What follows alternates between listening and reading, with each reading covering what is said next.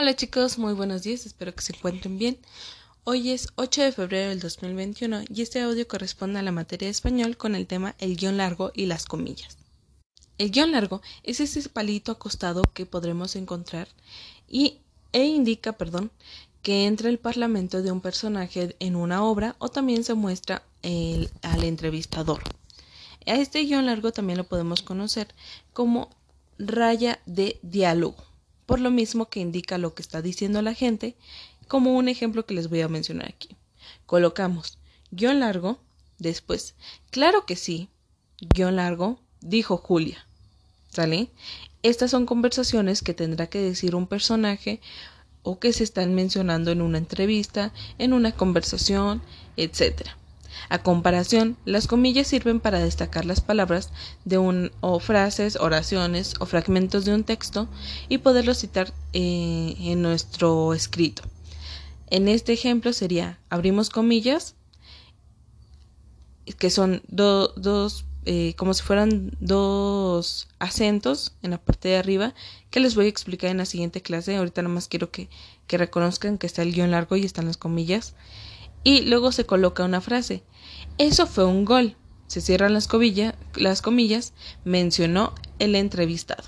¿Sale?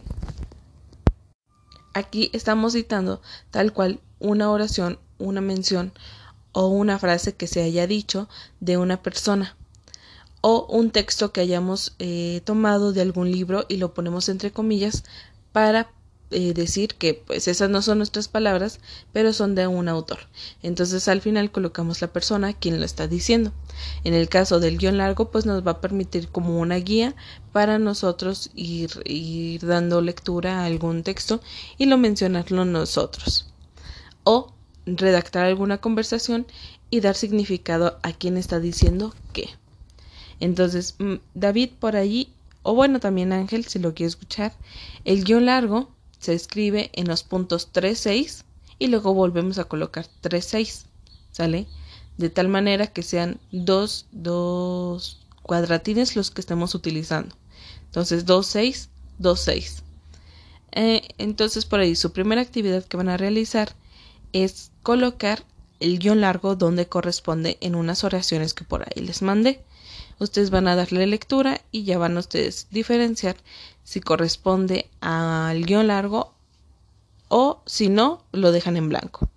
Las siguientes que van a subrayar los casos en el que el guion largo esté bien empleado.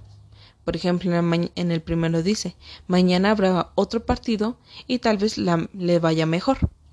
Ustedes van a tener que responder si es guion largo o si no. Y subrayar al que sí. Diviértanse mucho con esta actividad y cualquier duda estoy pendiente de WhatsApp.